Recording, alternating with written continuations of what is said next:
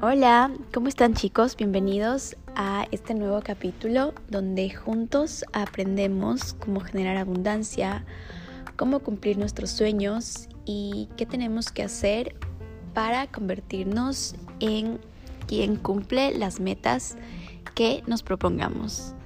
Yo soy Cristina Nájera y el día de hoy estoy súper feliz de poder compartir con ustedes este espacio donde aprendemos juntos y tomamos acción para cumplir nuestras metas. El día de hoy les voy a hablar de las leyes del éxito de Deepak Chopra. Como vieron en los otros capítulos, hemos visto ya tres leyes y hoy vamos a hablar de la cuarta ley y al final vamos a compartir acciones que se pueden hacer para poder poner en práctica esta, esta ley desde el día de hoy. Bienvenidos y empezamos. Cuarta ley, la ley del menor esfuerzo. La inteligencia de la naturaleza funciona con toda facilidad, con despreocupación, con armonía y con amor. Y cuando aprovechamos las fuerzas de la armonía, la alegría y el amor, creamos éxito y buena fortuna con gran felicidad. Un ser integral conoce sin viajar, ve sin mirar y realiza sin hacer. Lao Tse. La cuarta ley espiritual del éxito es la ley del menor esfuerzo. Esta ley se basa en el hecho de que la inteligencia de la naturaleza funciona con toda facilidad y despreocupación. Ese es el principio de la menor acción, de la no resistencia. Por consiguiente, es el principio de la armonía y el amor. Cuando aprendamos esta lección que nos enseña la naturaleza, satisfacemos con facilidad nuestros deseos. Si observamos la naturaleza, veremos que ella utiliza un esfuerzo mínimo para funcionar. La hierba no tiene que hacer ningún esfuerzo para crecer, sencillamente crece. Los peces no se esfuerzan para nadar, sencillamente nadan. Las flores no hacen ningún esfuerzo para abrirse, sencillamente se abren. Las aves no se esfuerzan para volar, sencillamente vuelan.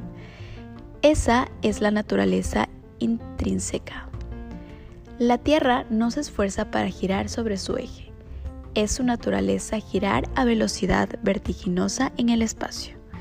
En la naturaleza de un bebé está siempre es estar siempre en estado de dicha. Es la naturaleza del sol brillar. Es la naturaleza de las estrellas titilar y destellar.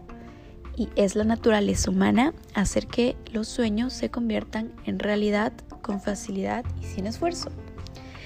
En la ciencia védica, la filosofía milenaria de la India, este principio se conoce como economía de esfuerzo o hacer menos para lograr más. Al final, llegamos al estado en que sin hacer nada lo realizamos todo. Esto significa que una ligera idea puede convertirse en realidad sin esfuerzo alguno. Lo que conocemos normalmente como milagros son en realidad manifestaciones de la ley del menor esfuerzo. La inteligencia de la naturaleza funciona sin esfuerzo, sin resistencia, espontáneamente. No es lineal, es intuitiva, holística y estimulante. Y cuando estamos en armonía con la naturaleza, cuando estamos seguros del conocimiento de nuestro verdadero yo, podemos utilizar la ley del menor esfuerzo. Es mínimo el esfuerzo que hacemos cuando nuestros actos brotan del amor, porque es la energía del amor la que aglutina la naturaleza. Cuando tratamos de conseguir el poder para controlar a los demás, gastamos energía. Cuando buscamos el dinero o el poder para satisfacer el ego, gastamos energía persiguiendo la ilusión de la felicidad, en lugar de, en lugar de disfrutar la felicidad del momento. Cuando anhelamos el dinero para beneficio personal únicamente, cortamos el flujo de energía hacia nosotros e impedimos la expresión de la inteligencia de la naturaleza. Pero cuando nuestras acciones nacen del amor, no hay desperdicio de energía. Cuando nuestros actos brotan del amor, la energía se multiplica y se acumula. Y el exceso de energía que recogemos y disfrutamos puede canalizarse para crear cualquier cosa que deseemos, incluida la riqueza sin límites. Podemos considerar el cuerpo como un aparato para controlar la energía. Puede generar, almacenar y gastar energía.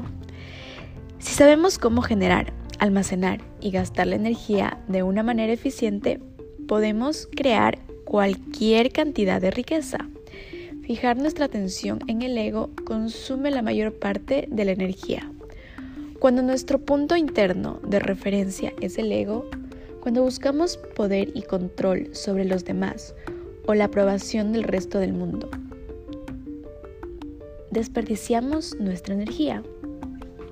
Sin embargo, cuando liberamos esa energía, podemos recanalizarla para crear cualquier cosa que deseemos.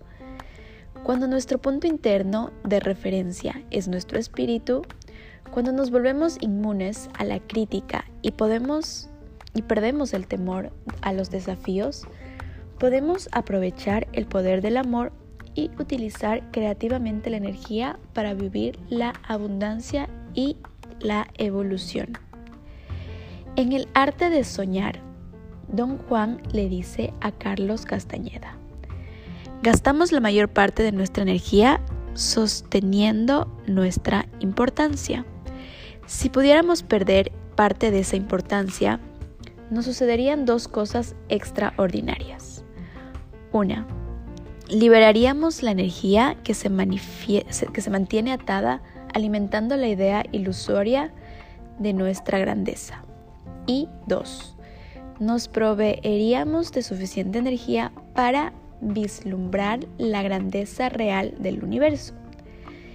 La ley del menor esfuerzo tiene tres componentes, tres cosas que podemos hacer para poner en funcionamiento este principio de hacer menos para lograr más. El primer componente es la aceptación. Aceptar significa sencillamente contraer un compromiso, Hoy aceptaré a las personas, las situaciones, las circunstancias y los hechos tal como se presenten.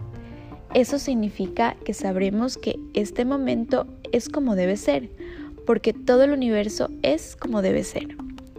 Este momento, el que estamos viviendo ahora mismo, es la culminación de todos los momentos que hemos vivido en el pasado. Este momento es como es porque todo el universo es como es. Cuando luchamos contra este momento, en realidad luchamos contra todo el universo. En lugar de eso, podemos tomar la decisión de no luchar hoy contra todo el universo, no luchando contra este momento. Eso significa que nuestra aceptación de este momento es total y completa. Aceptamos las cosas como son, no como quisiéramos que fueran en este momento. Es importante comprender esto.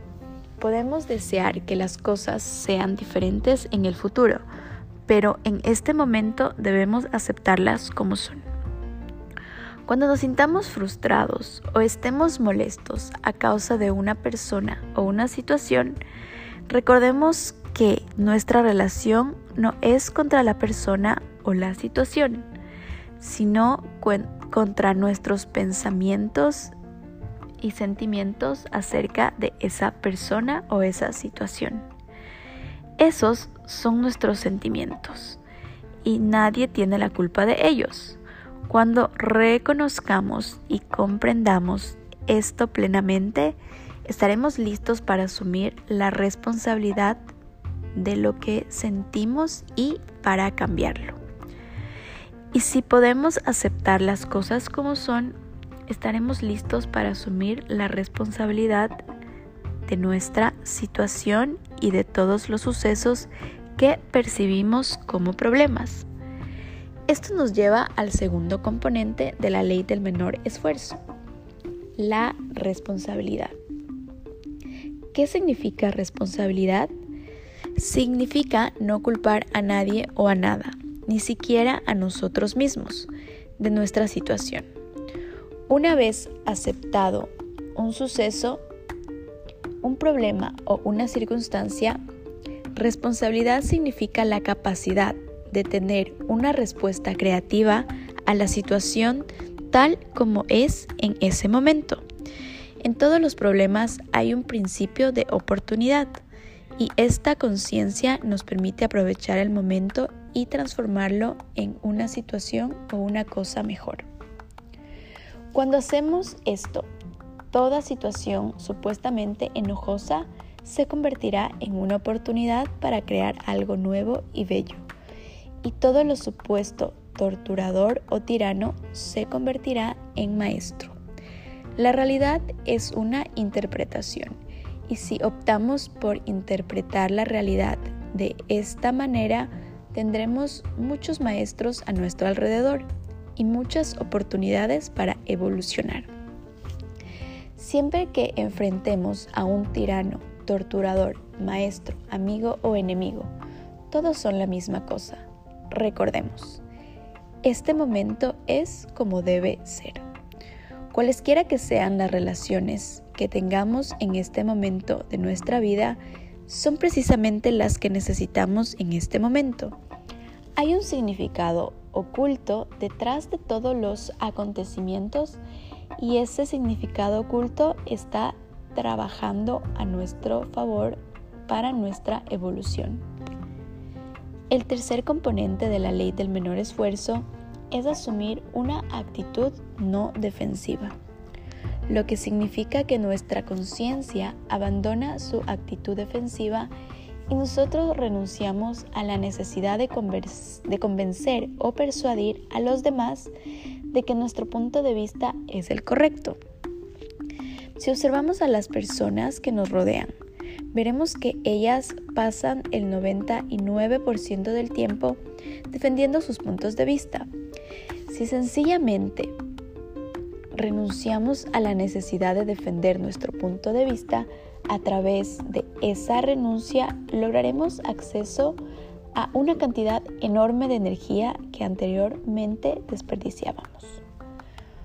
Cuando estábamos a la defensiva, cuando culpamos a los demás y no aceptamos ni nos rendimos ante el momento, nuestra vida se llena de resistencia. Cada vez que encontremos resistencia, reconozcamos que forzar la situación solo aumentará la resistencia. No es bueno alzarse rígido como una como un gran roble que se agrieta y sucumbe a la tempestad.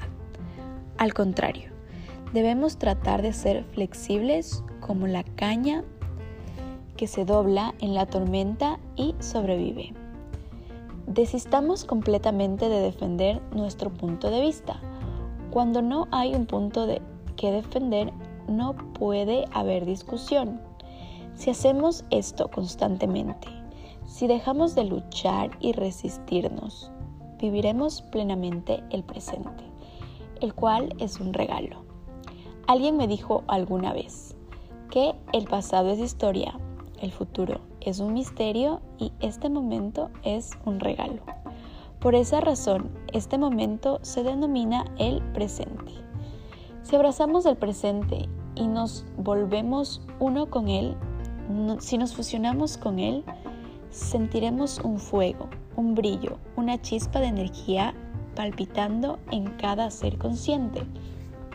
A medida que experimentamos este júbilo del espíritu en cada ser vivo, cuando entremos en intimidad con Él, la dicha nacerá en nuestro interior y podremos deshacernos de las terribles cargas y molestias de la actitud defensiva, el resentimiento y el rencor, Solo entonces nos sentiremos despreocupados, festivos, alegres y libres. En medio de esta libertad alegre y sencilla, sabemos, sabremos sin duda en nuestro corazón que lo que deseemos estará disponible para nosotros cuando lo deseemos, porque nuestro deseo vendrá del nivel de la felicidad y no del nivel de la ansiedad o del temor. No necesitamos justificarnos, simplemente declaremos nuestro propósito ante nosotros mismos y experimentemos realización, deleite, alegría, libertad y autonomía en todos los momentos de nuestra vida. Comprometámonos, comprometámonos a seguir el camino de la no resistencia. Ese es el camino a través del cual la inteligencia de la naturaleza se desarrolla espontáneamente sin resistencia ni esfuerzo. Cuando alcancemos esa deliciosa combinación de aceptación, responsabilidad e indefensión, sentiremos la facilidad con que fluye la vida. Si permanecemos abiertos a todos los puntos de vista, no aferrados rígidamente a uno, nuestros sueños y nuestros deseos fluirán con los deseos de la naturaleza. Entonces podremos liberar nuestros deseos sin apego. Y después, solo esperar el momento propio para que florezcan convertidos en realidad. Podemos estar seguros de que cuando el momento sea el indicado, nuestros deseos se cumplirán. Esa es la ley del menor esfuerzo. Espero que hayan aprendido mucho de este pedazo de, lectura, que la verdad es muy muy interesante. Ahora viene mi parte favorita, que es la práctica. Cómo ustedes, como yo y todos, podemos aplicar esta ley del menor esfuerzo. Siempre creo que es mucho más sencillo que cada uno de nosotros pongamos en práctica algo y nosotros nos basemos en nuestros resultados para ver si funciona o no. Así que por eso, al final, aquí están las tres acciones que se pueden empezar a tomar desde hoy para que esta ley se pueda ver reflejada en nuestras vidas. Comencemos. ¿Cómo aplicar la ley del menor esfuerzo? Pondré a funcionar la ley del menor esfuerzo comprometiéndome a hacer lo siguiente. Número 1. Practicaré la aceptación. Hoy aceptaré a las personas, las situaciones, las circunstancias y los sucesos como se presenten. Sabré que este momento es como debe ser, porque todo el universo es como debe ser no lucharé contra todo el universo poniéndome en contra del momento presente. Mi aceptación es total y completa. Acepto las cosas como son en este momento, no como me gustaría que fueran. Vamos por el número 2. Habiendo aceptado las cosas como son, aceptaré la responsabilidad de mi situación y de todos los sucesos que percibo como problemas. Sé que asumir la responsabilidad significa no culpar a nada ni a nadie de mi situación y eso me incluye a mí. También sé que todo problema es la oportunidad disfrazada y que esta actitud de alerta ante todas las oportunidades me permite transformar este momento en un beneficio mayor. Vamos por la número 3. Hoy mi conciencia mantendrá una actitud no defensiva. Renunciaré a la necesidad de defender mi punto de vista. No sentiré la necesidad de, de, convencer o persuadir a los demás de que acepten mi punto de vista. Permaneceré permaneceré abierto a todas las opiniones sin aferrarme rígidamente a ninguna de ellas. Esta ha sido la ley número 2. Es muy muy interesante. Espero que les haya gustado, espero que la pongan en práctica. me compartan cómo les fue, me compartan qué cambió en su vida, me compartan qué es lo que quieran, qué es lo que hayan aplicado y cuáles, cuáles fueron los resultados que tuvieron. Recuerden que siempre pueden eh, compartir este capítulo con alguien que quieran mucho o con alguien que creen que lo necesite. Eh, yo soy muy feliz de poder escuchar todos sus comentarios y aprendizajes. Siempre pueden mandarme un mensaje o escribir algún comentario. Espero que les vaya bien. Les mando un fuerte abrazo y que todo lo que quieran lo pongan ah, en práctica y que sus sueños, sus metas y sus deseos se hagan realidad. Un abrazo.